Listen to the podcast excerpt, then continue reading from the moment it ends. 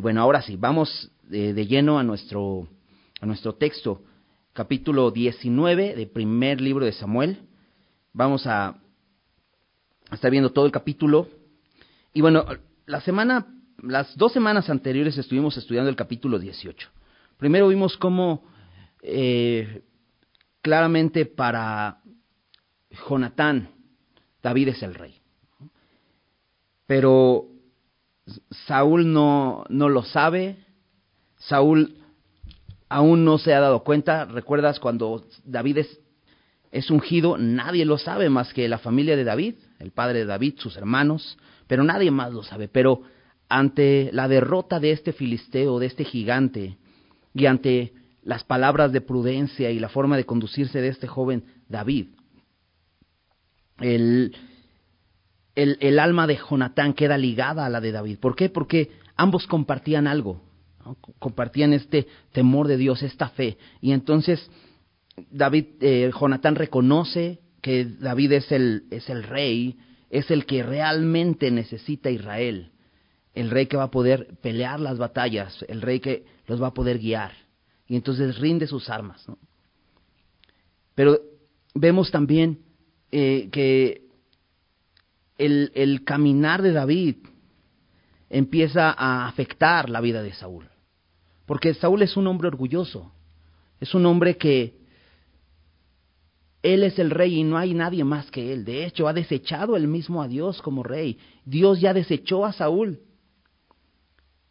por esa razón. Pero él se sigue, se sigue aferrando al trono. ¿no? Y regresan de la batalla con los, de, con, contra los filisteos cuando David der, derrota a Goliat. Y hay un canto de las mujeres que salen a recibir a Saúl.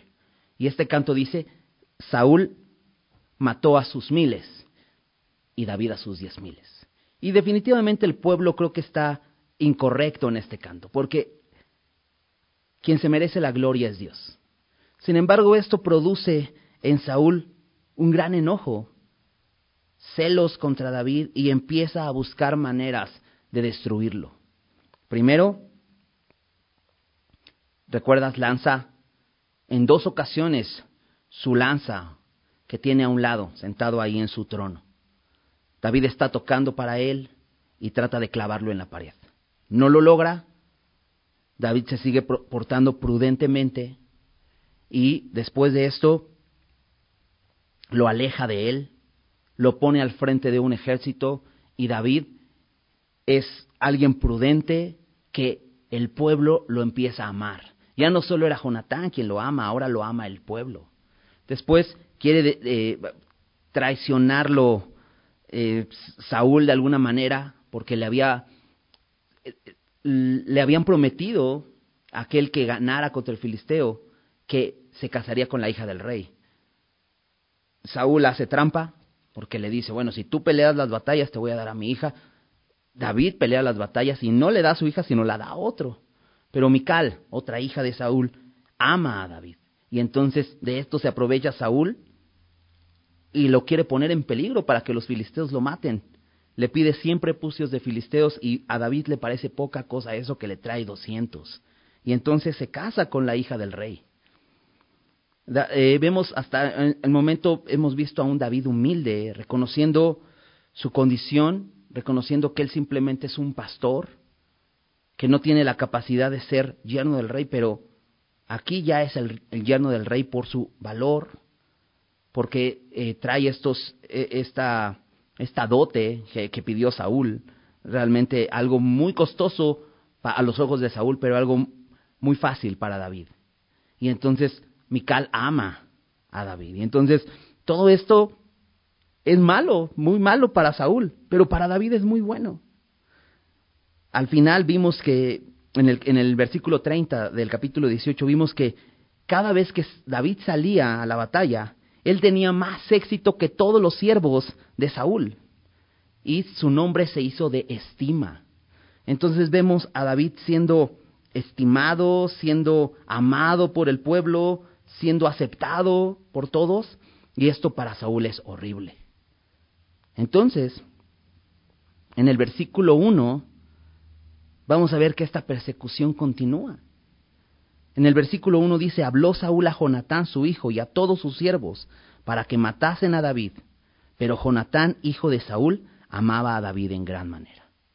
Saúl hace ver lo que hay en su corazón. Y eso es lo que vamos a estar viendo, estudiando el día de hoy. Me gustaría que iniciemos con una oración para poder este tiempo en manos de Dios y que Él sea el que nos enseñe lo que quiere enseñarnos a nuestros corazones.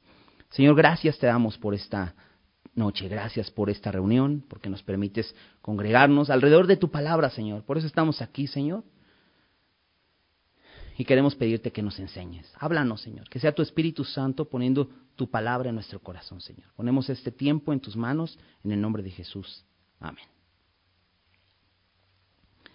Saúl hace, eh, da a conocer verdaderamente sus intenciones.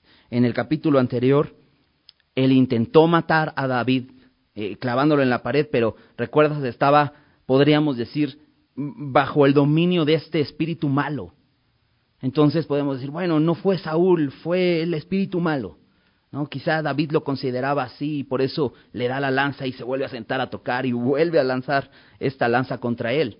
¿no? Pero aquí lo primero que dice el, el texto es que Saúl le dice a Jonatán, su hijo, y a sus siervos, les da la orden de que maten a David. Hace ver claramente sus intenciones. Y esto es a causa del éxito de David. Ahora, este éxito realmente era de mucho beneficio para Saúl. El tener un guerrero como David, el tener a sus enemigos en el lugar correcto y que el pueblo tuviera paz, era bueno para Saúl porque era el, que representaba al reino, pero para Saúl no era nada bueno. Todo lo que hizo por destruir a David ha fallado. Sus lanzas no funcionaron, el alejarlo de él no funcionó, el traicionarlo prometiéndole a su hija y luego dándosela a otro tampoco funciona, David no se desanima, pidiéndole este costo alto por, por su otra hija tampoco funciona. Eh, ¿no? parece que nada funciona contra, para destruir a David. Y entonces abiertamente da la orden, mátenlo. Pero, hay un pero aquí en la historia. Jonatán, hijo de Saúl, amaba a David en gran manera. Y, Jonatán no está dispuesto ni a obedecer la orden de su padre, ni a dejar que nadie mate a David. Entonces dice, eh, versículo 2, y dio aviso a David diciendo, Saúl mi padre procura matarte. Por tanto, cuídate hasta la mañana y estaré en lugar oculto, escóndete. Y yo saldré y estaré junto a mi padre en el campo donde estés y hablaré de ti a mi padre y te haré saber lo que haya. Y Jonatán habló bien de David a Saúl su padre. Y le dijo, no peque el rey contra su siervo David, porque ninguna cosa ha cometido contra ti. Y porque tus obras han sido muy buenas para eh, sus obras han sido muy buenas para contigo. Pues él tomó su vida en su mano y mató al filisteo y Jehová dio gran salvación a todo Israel. Tú lo viste y te alegraste. ¿Por qué pues pecarás contra la sangre inocente matando a David sin causa? Escuchó Saúl la voz de Jonatán, y juró Saúl, vive Jehová que no morirá. Y llamó Jonatán a David y le declaró todas estas palabras, y él, y él mismo trajo a David a Saúl y estuvo delante de él como antes. Entonces Jonatán le dice a David, no te preocupes, tú escóndete y yo voy a hablar con mi padre. Entonces claramente hasta el momento todas las cosas que le han sucedido a David han sido buenas, han sido pruebas. Sin duda el que te intenten clavar en la pared no es algo fácil. Sin duda el que te manden, siendo un joven de 16 años, a dirigir un, a un grupo de mil personas no era algo fácil. El que te pidan eh, 200 o más bien 100 prepucios de filisteos no es nada fácil. El que te traicionen no es nada fácil. David está siendo probado. Quizá no podemos ver las pruebas tan grandes que está viviendo porque actúa de una manera tan normal, ¿no? como si nada pasara. Es que es un hombre que confía en Dios. Pero sin embargo está eh, batallando. Y sabes, las pruebas tienen el propósito de hacernos completos, hacernos perfectos. Por eso Santiago, Santiago 1, eh, Santiago 1, 2 dice, tengan por sumo gozo, gócense cuando hay, se hallen en diversas pruebas. Y David sí que estaba en diversas pruebas. Y sabiendo que la prueba de vuestra fe produce paciencia, mas tenga la paciencia su obra completa, para que sean perfectos y cabales sin que os falte cosa alguna. Eso es lo que dice Santiago. Y es que la prueba siempre nos va a dar eh, crecimiento. Y por eso dice, Santiago, gózate, porque es un momento de crecer. Romanos, eh, Romanos 5, Pablo también dice, ¿no? Nos gloriamos en las tribulaciones sabiendo que la tribulación produce prueba, eh, paciencia y la paciencia prueba, y la prueba esperanza y la esperanza no avergüenza. El, el, crecimiento que vamos a recibir por medio de las pruebas es muy grande. Y sabes, cuanto más crecemos, más duras son las pruebas. El enemigo va a atacar mucho más intensamente cuanto más crecemos. Y aquí vemos, abiertamente Saúl pide maten a David.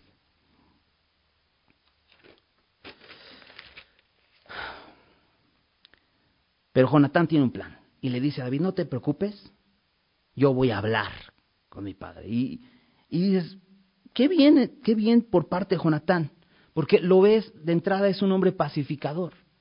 Es un hombre que quiere arreglar las cosas con palabras, ¿no? No dice, no, no, no busquemos la violencia, vamos a, buscar las palabras, voy a, entrar a hacer, voy a hacer entrar en razón a mi padre. Pero entonces le empieza a decir, en el versículo 4, le empieza a hablar bien de David, dice, habló bien de David. Y le dice, no peque el rey contra su siervo David porque ninguna cosa ha cometido contra ti. Y le hace ver, realmente no es David el que ha hecho, te ha hecho daño. Dice, todas sus obras han sido muy buenas para contigo. Ahora, para una persona que es egoísta y solo está pensando en sí, pues creo que eh, Jonatán sabe cómo hablar con, Saúl.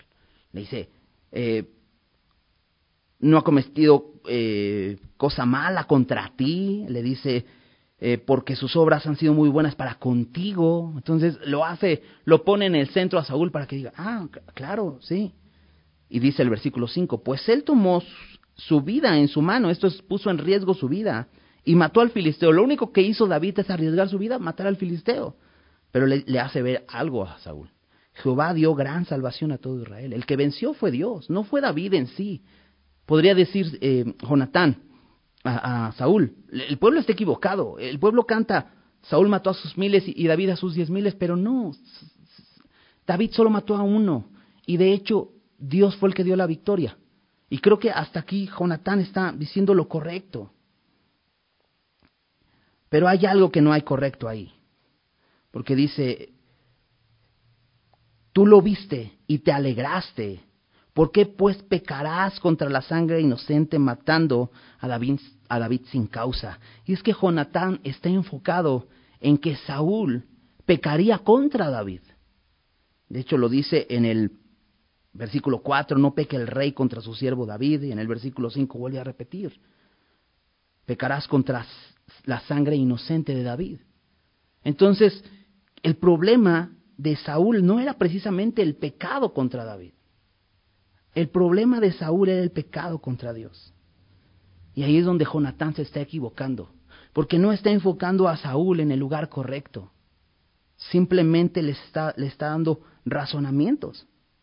Tanto que dice en el versículo 6, y escuchó Saúl a Jonatán y juró a Saúl, vive Jehová, juro por Dios que no morirá. Y dice eso, wow, ya, solucionado. Dirías, ¿así de fácil? Solo era hacer entrar en razón a Saúl y se iba a alejar de sus malas intenciones desde cuando lo debimos haber hecho. Pero no es así. Definitivamente no es así de fácil. Saúl tenía un problema muy grande, un problema que no había solucionado. Saúl debió haberse arrepentido. ¿Recuerdas la primera ocasión cuando él hace los holocaustos, ofrece los sacrificios, no espera a Samuel, se vuelve impaciente y hace locamente, le dice, le dice Samuel. Desobedece al Señor ofreciendo el sacrificio. Él no se arrepiente, simplemente se va a su casa. Se busca otro sacerdote que esté con él para consultar a Dios. Cuando Dios le pide que mate a Malek, Él no reconoce nunca su pecado. De hecho, lo que hace es justificarse, pero no hay arrepentimiento. Hay un problema en la vida de Saúl que no ha sido resuelto, y esto es que no se ha arrepentido.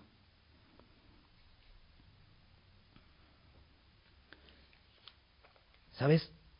Hasta el momento, Jonatán está sirviendo de, terapeuta, solo está dando una terapia. ¿Por qué? Porque una terapia nunca cambia tu corazón. El hacer entrar en razón a una persona con, buenas razones, porque no, si lo ves no son malas razones, incluso le está diciendo, es Jehová el que, el que dio esto. Pero realmente todo eso es en vano, porque son palabras. ¿Sabes? La palabra de Dios siempre nos va a llevar al, a lo profundo de nuestro problema. Siempre nos va a mostrar nuestro pecado. Una terapia nunca va a cambiar el corazón.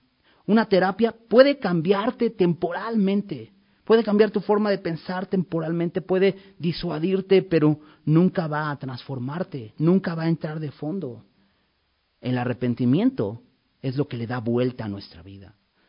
Esta palabra arrepentimiento en el Nuevo Testamento significa metanoia. Y esta palabra significa un cambio de mente para entonces cambiar de, de, caminar. Eso es lo que significa. No solamente es, es lavarte el cerebro, sino Dios lo que hace es que te lava el corazón. ¿no? ¿Recuerdas? 1 Juan 1.9 dice, si confesamos nuestros pecados, Él es fiel y justo. Pero ¿por qué tiene que ver el arrepentimiento con la confesión? Porque arrepentimiento es ponerte de acuerdo con Dios, es llamarle pecado a lo que Él llama pecado. Entonces, al tú confesar tu pecado, le estás diciendo, Señor, tú dices que esto es pecado, y yo me pongo de acuerdo contigo. ¿Y sabes qué? He pecado. Y entonces Dios es fiel y justo para perdonar nuestros pecados, porque el pecado primeramente se comete contra Él. Sí, eh, Saúl podría pecar contra David, pero ¿qué importa? Si el mayor problema es que él está pecando contra Dios y él no ha solucionado este problema. Entonces solamente son palabras.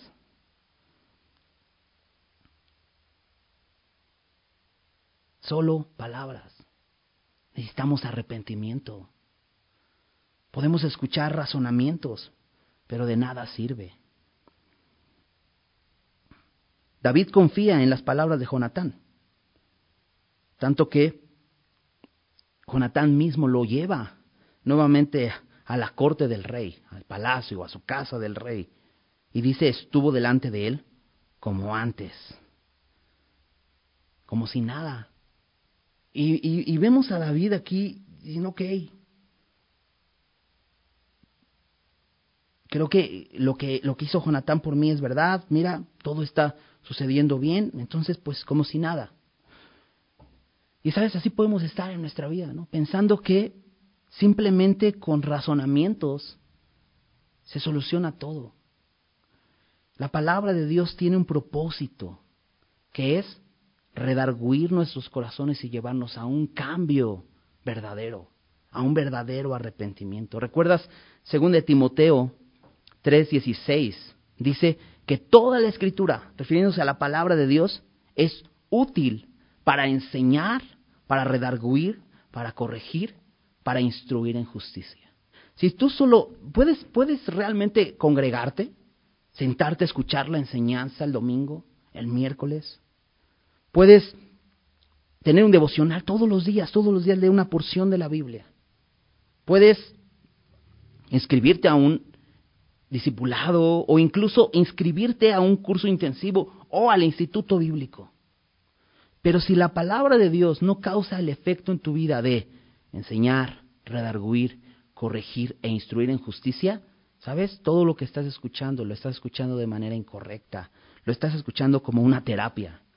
Lo mismo como si fueras al psicólogo y solo recibieras una terapia. La palabra de Dios no es así. La palabra de Dios enseña. Enseña y tiene el propósito de mostrarnos cuál es el camino correcto. mostrarnos qué es la verdad. Pero si tú solo te quedas en lo que enseña la palabra, solamente vas a llenarte de conocimiento. Lo que, lo que la palabra de Dios tiene propósito es enseñar, pero también redarguir. ¿Esto qué es? Convencerte de pecado. ¿Por qué? Porque siempre que nos encontramos con la palabra de Dios y cuando Dios nos habla, nos muestra cómo hemos estado caminando mal, nos muestra la verdad y nos muestra que no hemos estado en la verdad. Y sabes, más allá, dice, nos corrige, nos redarguye, nos muestra nuestro pecado, pero nos corrige, nos muestra el camino por donde debemos caminar. Y también es para instruir en justicia. No solamente nos enseña, nos redarguye, nos corrige, sino nos lleva de la mano para caminar en esa justicia que Dios quiere. Ese es el propósito de la palabra. Solo palabras no sirven. Veamos qué pasa en la vida de Saúl. Versículo 8. Después hubo de nuevo guerra. Y este es el problema. Por eso las palabras no sirven. Porque la guerra es constante. Porque la batalla la peleamos a, diario y a diario va a haber problemas. Jesús dijo, cada día traerá su propio mal. Esto quiere decir que cada día habrá circunstancias adversas. Y aquí dice, después hubo de nuevo guerra. Este es el problema, por eso las palabras no sirven. Se necesita un cambio verdadero. Y salió David y peleó contra los filisteos y los hirió con gran estrago y huyeron delante de él. Este es el problema. David es un hombre exitoso. No, ¿verdad? No sería el problema. Al contrario, qué bueno. Podríamos decir todos, órale, qué padre, volvió a ganar. Volvió a ganar el, el ejército de Israel contra los filisteos. Eso es bueno. Pero fíjate, dice, los hirió con gran estrago. Y el texto lo pone claro, es un gran estrago. Quiere decir que David es un hombre muy exitoso. Lo, vimos en el capítulo, en el versículo 30 del, del capítulo anterior tenía más éxito. Tuvo un gran, hizo gran estrago y huyeron delante de él. El nombre de David era recordado como, un, como una persona temible. Y delante del pueblo de Israel era una persona de gran estima. Ahora, ¿este es el problema? ¿Había algo de malo en que, en que, en que David fuera exitoso? Pues no. Ahora, ¿Hay algo de malo en que tu compañero en el trabajo sea promovido a un mejor puesto? ¿O hay algo de malo en que le den un aumento de sueldo y a ti no? ¿O hay algo de malo en que de pronto llega tu compañero con un coche nuevo? Dices, pues, pues no debería haber nada de malo. Pero ¿cuál es la reacción? ¿Sabes? Lo que vivimos a diario nos permite ver lo que hay en nuestro corazón. El problema no estaba afuera de, de, Saúl, porque realmente el que, el que David ganara no era un problema. El problema estaba dentro de Saúl. Dices, ¿por qué? ¿Por qué me molesta tanto que mi compañero sea promovido a un mejor puesto? ¿Por qué me molesta tanto que mi vecino llegue con un coche nuevo? ¿Por qué me molesta tanto esto el otro? El problema está en el corazón del hombre. Somos pecadores en nuestro corazón, en nuestra naturaleza humana. Hay envidia, hay codicia, hay celos. Eso hay en nuestra naturaleza. Debemos reconocerlo. Constantemente batallamos con esas cosas.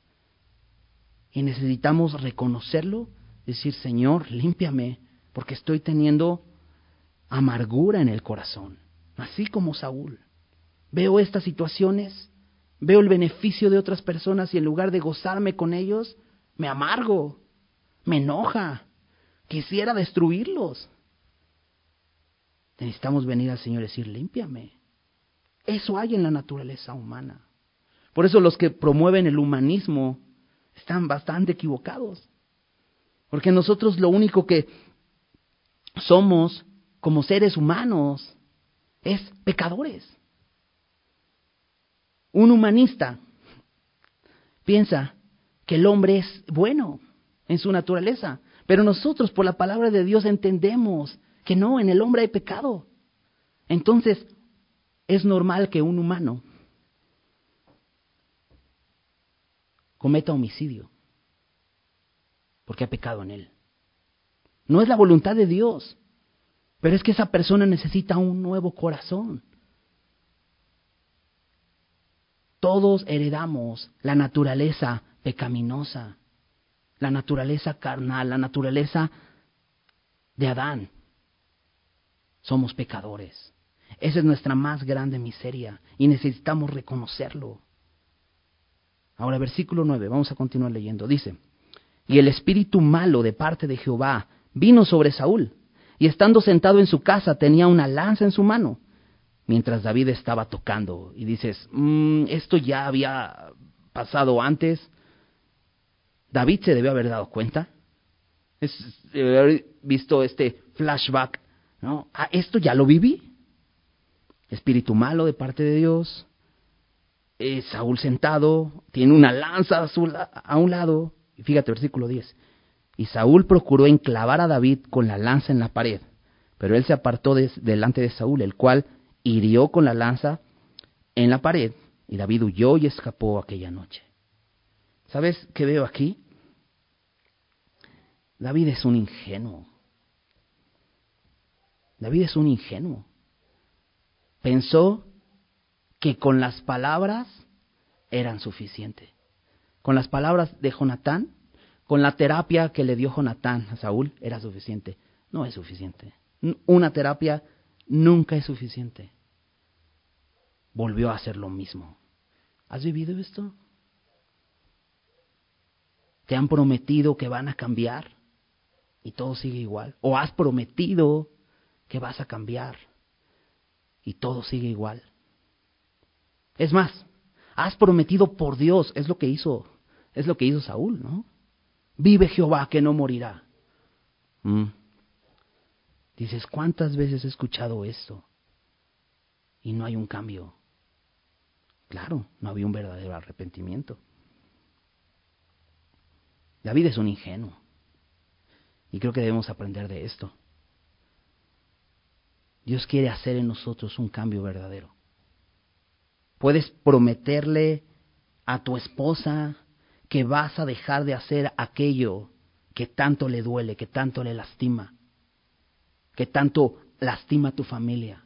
Puedes prometer, jurar por Dios que vas a dejar ese hábito, ese vicio, aquello que tanto hace daño. Y de pronto se convierten solo en palabras. Porque, ¿sabes? Sin un verdadero arrepentimiento, no, es posible un cambio, un cambio verdadero. Se necesita un verdadero arrepentimiento, reconocer mi condición delante de Dios, reconocerme como pecador incapaz, yo mismo, de cambiarme, reconocer que yo no puedo, venir a Dios, pedirle perdón a Él porque he pecado primeramente contra Él y Él es fiel y justo para perdonarte y limpiarte de toda maldad. Entonces puede haber realmente un cambio verdadero. Versículos 11 al 17, vamos a leer esa porción. Dice, Saúl envió luego mensajeros a casa de David para que lo vigilasen y lo matasen a la mañana.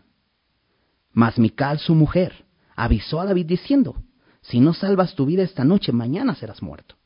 Y descolgó Mical a David por una ventana y él se fue y huyó y escapó. Luego Mical, eh, tomó luego Mical una estatua y la puso sobre la cama y acomodó eh, y la acomodó por eh, cabecera una almohada de pelo de cabra y la cubrió con la ropa. Y cuando Saúl envió mensajeros para prender a David, ella respondió, está enfermo. Volvió Saúl a enviar mensajeros para que viniesen a David diciendo, traédmelo en la cama para que lo mate. Y cuando los mensajeros entraron, en aquí la estatua estaba en la cama y una almohada de pelo de cabra a su, a su cabecera. Entonces Saúl dijo a Mical, ¿por qué me has engañado así y has dejado escapar a mi enemigo? Y Mical respondió a Saúl, porque él me dijo, déjame ir, si no, yo te mataré. Alguien más quiere ayudar a David. Saúl no ha cambiado. Saúl, eh, David sale huyendo nuevamente no puede clavarlo en la pared como él deseaba. Y Saúl dice, vigílenlo y en la mañana, antes de que salga al trabajo, lo matan. Pero, nuevamente, Mical, otra hija, primero fue Jonatán el hijo, ahora la hija, dice aquí, la mujer de David, le advierte y le dice, si no salvas tu vida esta noche serás muerto. Y le ayuda. Lo descuelga por la ventana y él se fue, dice, y huyó y escapó. Y dices, bueno, hasta aquí todo está bien. Quizá no todo. Pero dices, hasta aquí todo va bien.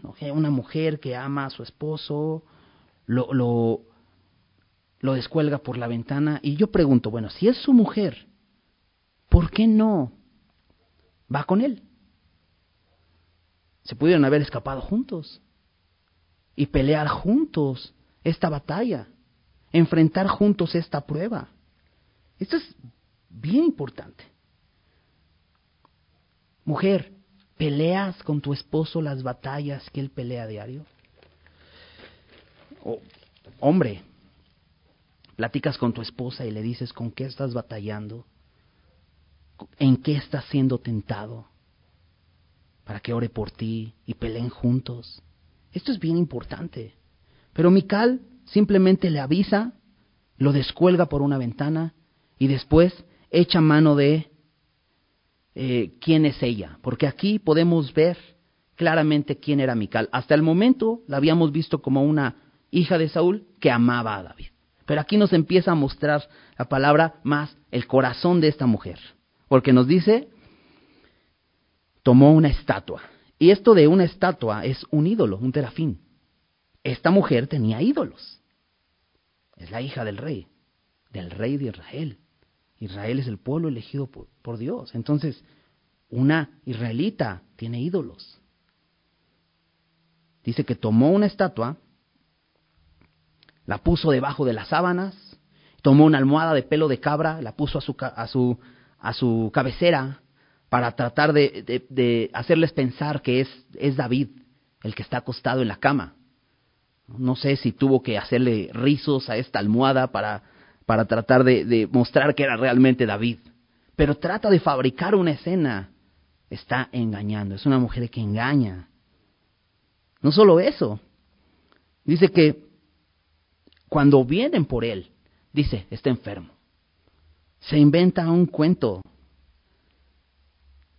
Pero no cuenta que Saúl quiere, quiere realmente la vida de David, al grado que dice, tráiganmelo, Tráiganmelo en la cama, no importa, yo lo quiero muerto.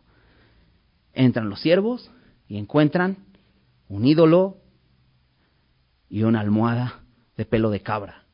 Y se descubre el engaño. Me encanta el versículo 17. Bueno, no me encanta, pero es, es, es, es increíble ver la vida de, de, Saúl. ¿no? Saúl dijo a Mical, ¿por qué me has engañado así? Es, es curioso poder ver los pecados en otros y no ver nuestro propio pecado. David está indignado porque su hija lo engañó, no porque su hija es una mentirosa, sino porque lo engañó a él. Porque no le importa, es una su hija es idólatra, tiene ídolos. Esto no le importa. Que sea una mentirosa, no le importa.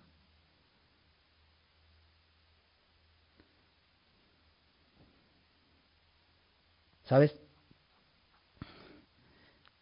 ni una persuasión, ni un engaño puede salvarte. ¿Cómo entonces debemos enfrentar al enemigo? Ahora, hasta aquí David lo vemos actuando bien, ¿no? La primera vez, pues huye, ¿no? Y aquí, pues su esposa lo descuela por la ventana y huye.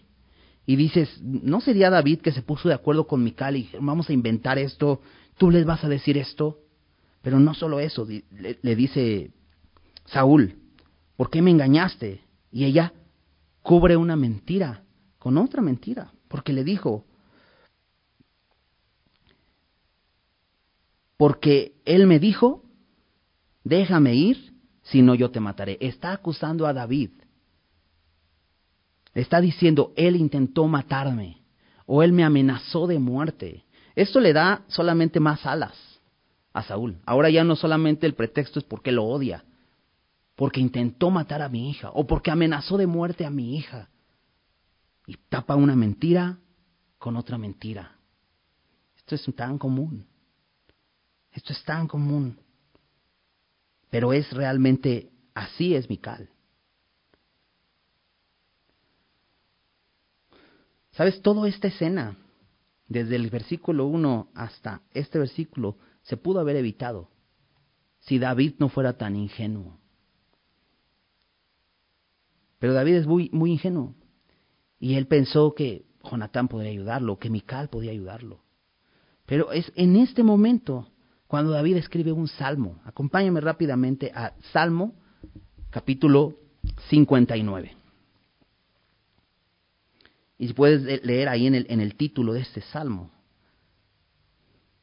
Este salmo dice Mictán de David, cuando envió Saúl y vigilaron la casa para matarlo. Es este momento. David baja por, por la ventana y David tiene que buscar ayuda. Y me encanta porque David lo que hace es orar. Y en este caso, empezar a escribir esta oración que se convierte en un salmo, que se convierte en una canción. Y vamos a ver por qué se convierte en una canción. Vamos a leerlo rápidamente y observar algunas, algunos detalles. Empieza diciendo, líbrame de mis enemigos, oh Dios mío. Ponme a salvo de los que se levantan contra mí, líbrame de los que cometen iniquidad y sálvame de los sanguinarios. Pide ayuda. Y no pide ayuda a Mical, ni a Jonatán, ni a nadie más. Pide ayuda a Dios. Dice, Dios mío. ¿Sabes, David? Esa es la diferencia tan grande entre Saúl y David. David reconocía a Dios como su Dios. Y le dice, líbrame, ponme a salvo, líbrame, sálvame. Porque he aquí, están acechando mi vida, se han juntado contra mí poderosos. Dice, no por falta mía, ni pecado mío, oh Jehová, sin delito mío corren y se aperciben. Jonatán le había dicho eso a su padre. Le dice, ¿cómo vas a matar a él sin causa?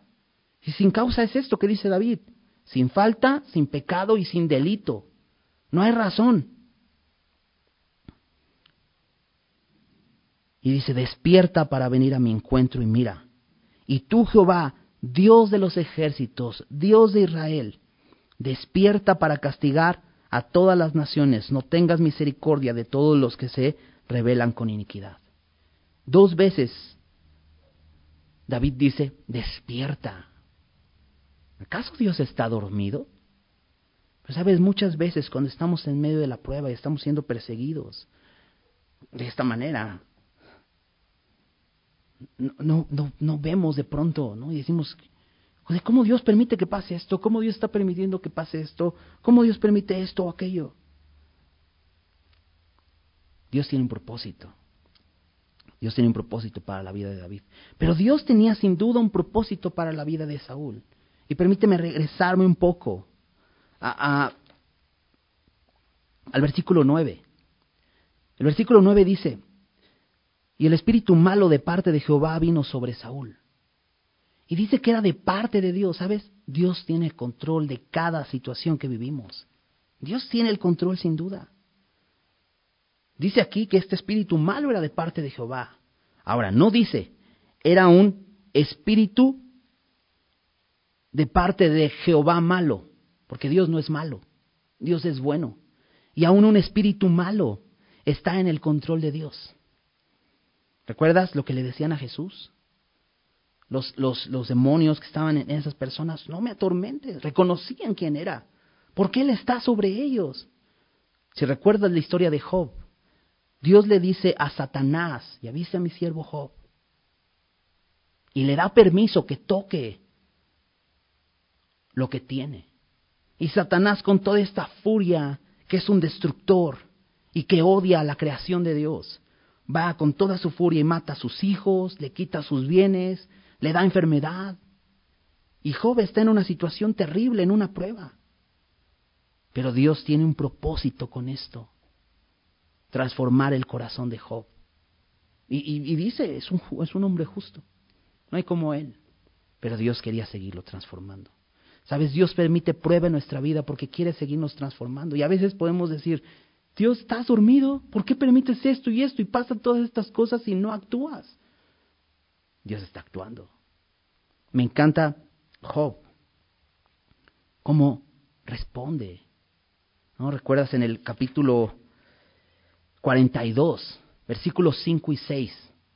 Job dice, de oídas te había oído, mas ahora mis ojos te ven. ¿Cuál era el propósito de la prueba? Que él pudiera conocer más a Dios.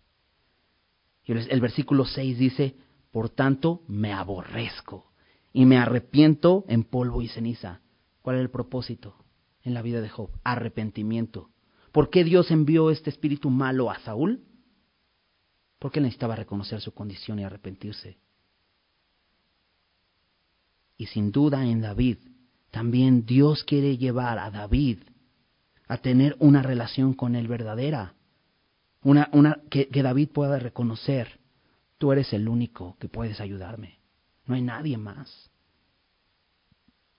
Ahora, David reconoce una cosa, no, le echó nada a, Saúl. No quiere decir que, no quiere decir que David no era un hombre sin pecado. De hecho, en el capítulo 21, ahí en Primera de Samuel, lo vamos a ver, engañando, igual que Mical, inventándose una mentira, tratando de cubrir su vida, y después eso provoca una masacre entre los sacerdotes. Después llega con, con con Aquis de los filisteos y se hace loco, se finge loco. David va a cometer errores, pero hasta este momento lo vemos reconociendo que Dios le puede, le puede ayudar. Fíjate, versículo, ahí en mismo Salmo 59, versículo 6. Volverán a la tarde, ladrarán como perros y rodearán la ciudad. Realmente está asustado David. Y aquí tiene temor. Y dice, son como perros que vienen y ladran y me, y, me causa temor. Este probablemente es el coro de este salmo, porque en el versículo 14 vuelve a repetir algo muy parecido, pero creo que hay una diferencia. Ahorita lo vemos. Dice, he aquí, eh, proferirán con su boca, espada hay en sus labios, porque dicen, ¿quién oye? Mas tú Jehová te reirás de ellos, te burlarás de todas las naciones. A causa de del poder del enemigo esperaré en ti. Me encanta este versículo. Dice, porque tú eres mi, de porque Dios es mi defensa. A causa del poder del enemigo, ¿sabes qué importante es reconocer, identificar que el enemigo es poderoso? Qué chafa son todos aquellos que piensan que el enemigo se le puede eh, simplemente gritar y declarar y reprender. ¿Sabes? El enemigo se ríe de eso. El enemigo es poderoso. Y, David reconoce esto. Dice, a causa del poder del enemigo, sé que es poderoso, pero por eso yo voy a esperar en ti. No dice, a causa del poder del enemigo, yo soy más fuerte, yo soy eh, inquebrantable. No, ¿sabes? A causa del poder del enemigo, yo voy a esperar en ti porque Dios es mi defensa. Sí, el enemigo es poderoso, yo no puedo con él, pero Dios sí es más poderoso. El Dios de mi misericordia irá delante de mí. Dios hará que vea en, mis, eh, en mis enemigos mi deseo. Versículo 11 dice, no los mates para que mi pueblo no olvide. Y dices, ¿de qué habla David? ¿No sería más fácil pedirle, mata a Saúl y que ya no me persiga y así yo ya soy el rey como tú lo quisiste? dice, no los mates, para que mi pueblo no olvide, dispérsalos con tu poder y abátelos. Esta es la oración de David, abátelos.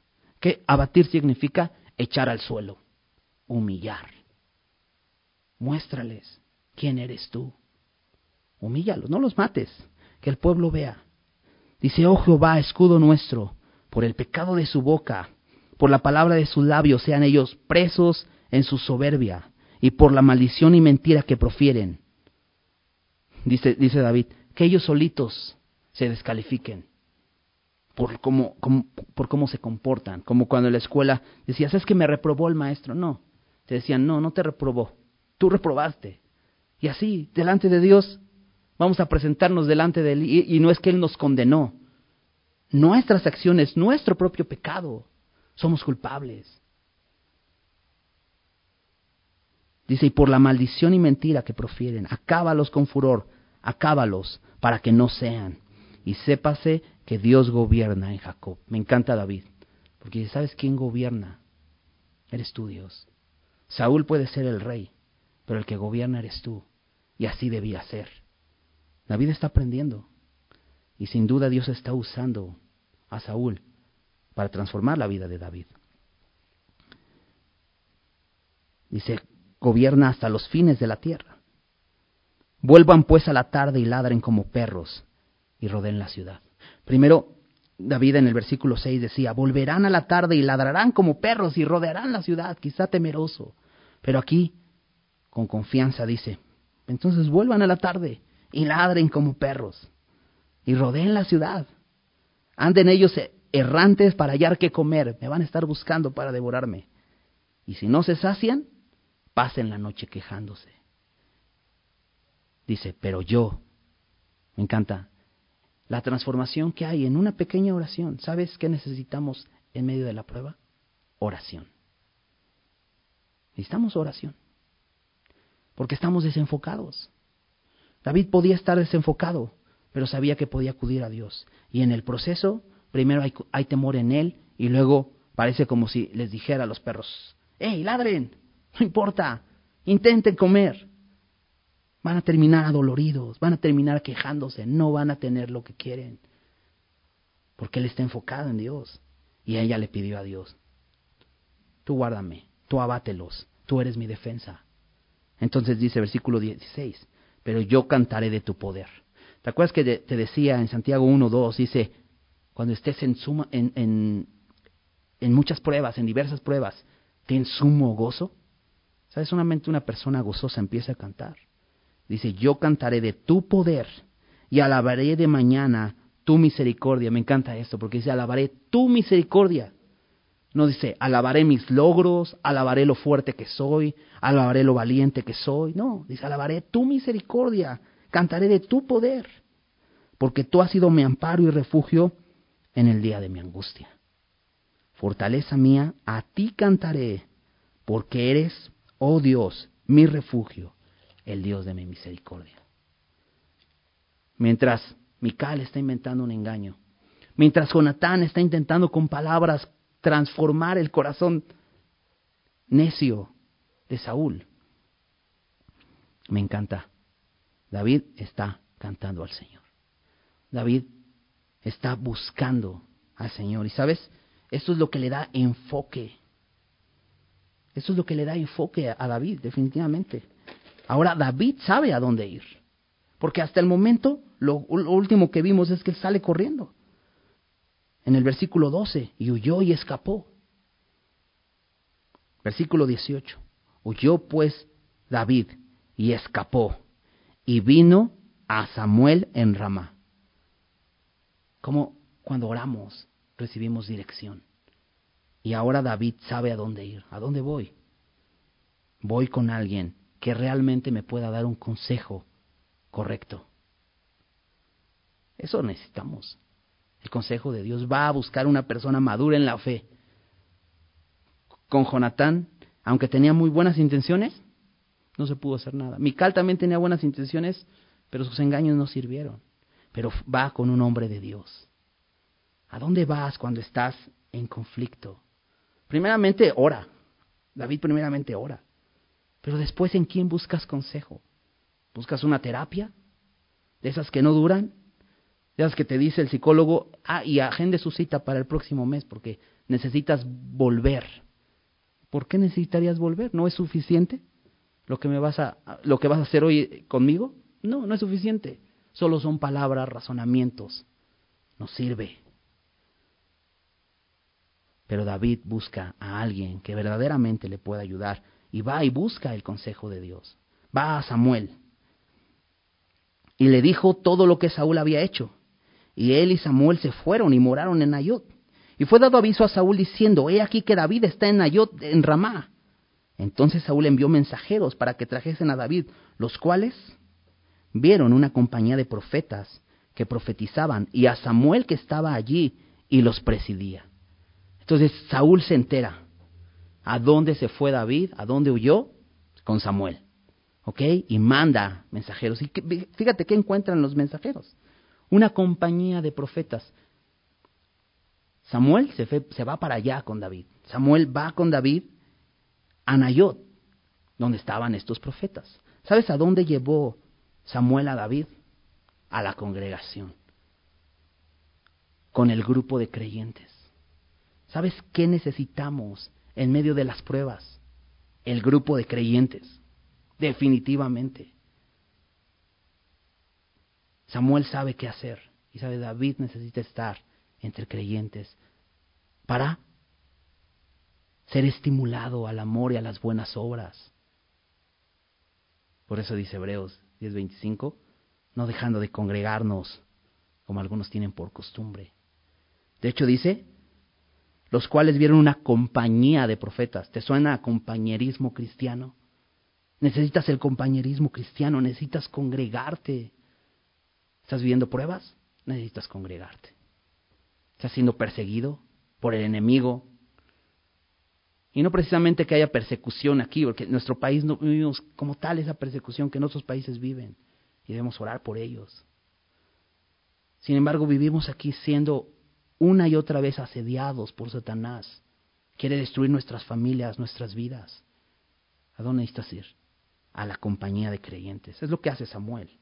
Pero fíjate, dice que los siervos de estos mensajeros que envía Saúl eh, a traer a David, ven a esta compañía de profetas.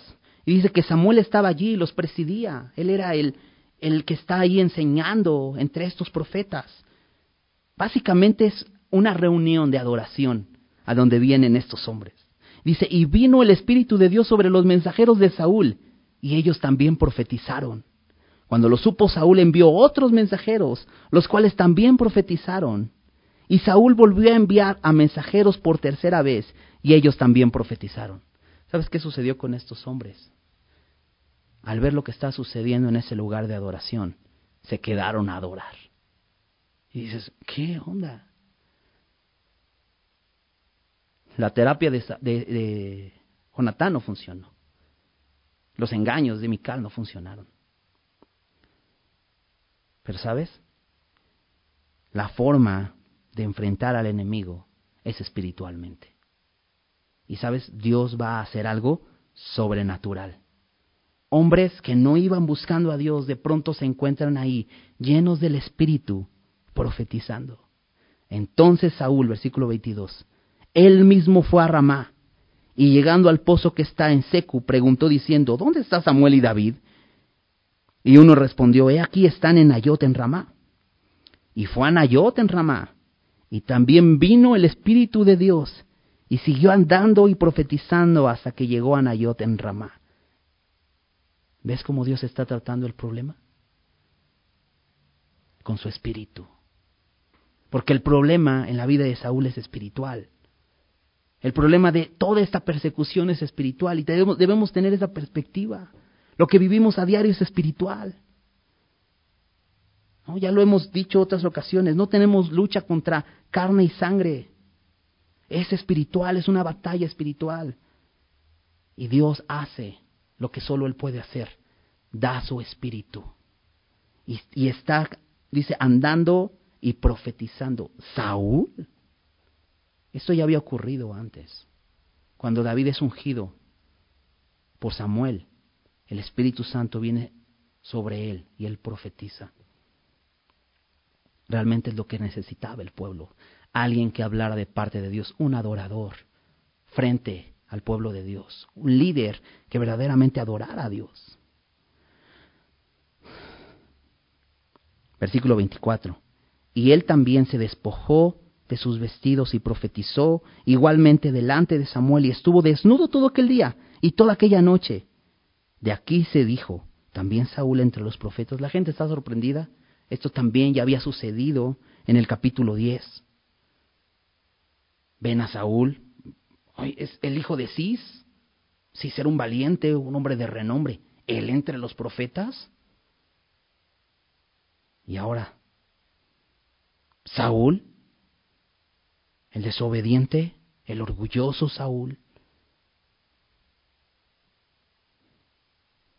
entre los profetas, profetizando. ¿Qué pasó? ¿Qué hace el Espíritu Santo en la vida de una persona? La humilla. La pone en el lugar correcto donde debe estar. Todas estas personas que están aquí, Samuel, David, nuestros profetas, estos mensajeros, los tres grupos de mensajeros, y Saúl, necesitaban el Espíritu Santo. Y Dios da Dios da la solución a este problema con su espíritu. Ahora hay algo muy interesante en, esto, ¿no? El versículo 24 dice que él también se despojó de sus ropas. Quiere decir que los otros profetas también lo habían hecho. ¿Cuáles eran sus ropas? Bueno, los mensajeros de Saúl sin duda venían armados. Se despojaron de sus ropas, de sus armas. Saúl se despojó de sus ropas reales. Se despoja de ese de esa apariencia y queda delante de Dios, dice aquí desnudo. No sabemos si realmente eh, se refiere el texto a que estaba completamente desnudo o quedó en ropa interior, ¿no? en esa ropa interior sencilla de lino. ¿no? Pero ¿sabes qué muestra aquí? Que el Espíritu Santo es el único que nos puede llevar a ser humildes. Delante de Dios no podemos venir y pararnos con nuestro orgullo. Ahora, hay otra cosa aquí. ¿Recuerdas? La Biblia dice, el que se enaltece será humillado, y el que se humilla será enaltecido. Saúl aquí está siendo humillado. ¿Te acuerdas la oración en el Salmo 59, la oración de David? Era, no los mates, abátelos. Aquí Saúl está siendo abatido, está siendo puesto en el lugar donde debe estar. ¿Sabes? A Dios no lo vamos a impresionar. Podemos traer nuestras ropas reales, Podemos traer nuestra apariencia piadosa, religiosa, de buena persona, delante de Dios. Estamos desnudos. De hecho, te hablaba hace un rato de la palabra de Dios y el efecto que tiene la palabra de Dios en nuestras vidas. Enseña, redarguye, corrige e instruye en justicia, porque la palabra de Dios está viva y es capaz de penetrar. Hebreos 4:12 dice eso. Porque la palabra de Dios es como una espada de dos filos. Está viva, eficaz, y corta como una espada de dos filos y atraviesa, penetra y atraviesa y llega a lo más profundo de nuestro ser. Acompáñame a Hebreos 4. Hebreos 4, 12. Déjame volverlo a leer, versículo 12, porque la palabra de Dios es viva y eficaz y más cortante que toda espada de dos filos y penetra hasta partir el alma, el espíritu, las coyunturas y los tuétanos, te decía. Dios va a llegar al fondo. La palabra de Dios va a llegar al fondo. La palabra de Dios no son terapias, no son simples palabras. Si tú estás escuchando la palabra de Dios y no te llevan a arrepentimiento, entonces no estás escuchando bien.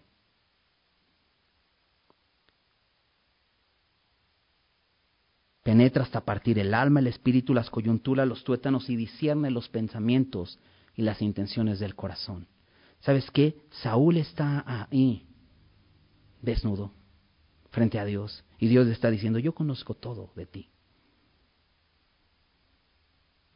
Fíjate versículo 13.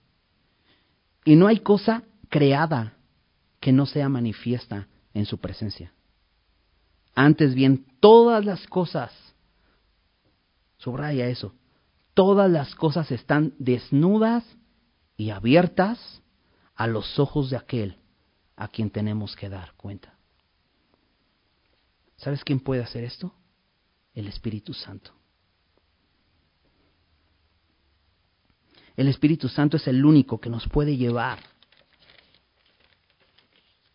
de corazones orgullosos, llenos de soberbia, a corazones humildes que pueden reconocer delante de Dios, Señor, no soy nada, esto soy delante de ti. Toda mi apariencia delante de ti es absolutamente nada.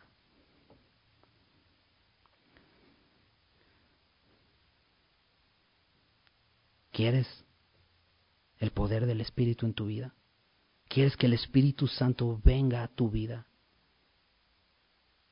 Va a llegar y sabes qué te va a desnudar.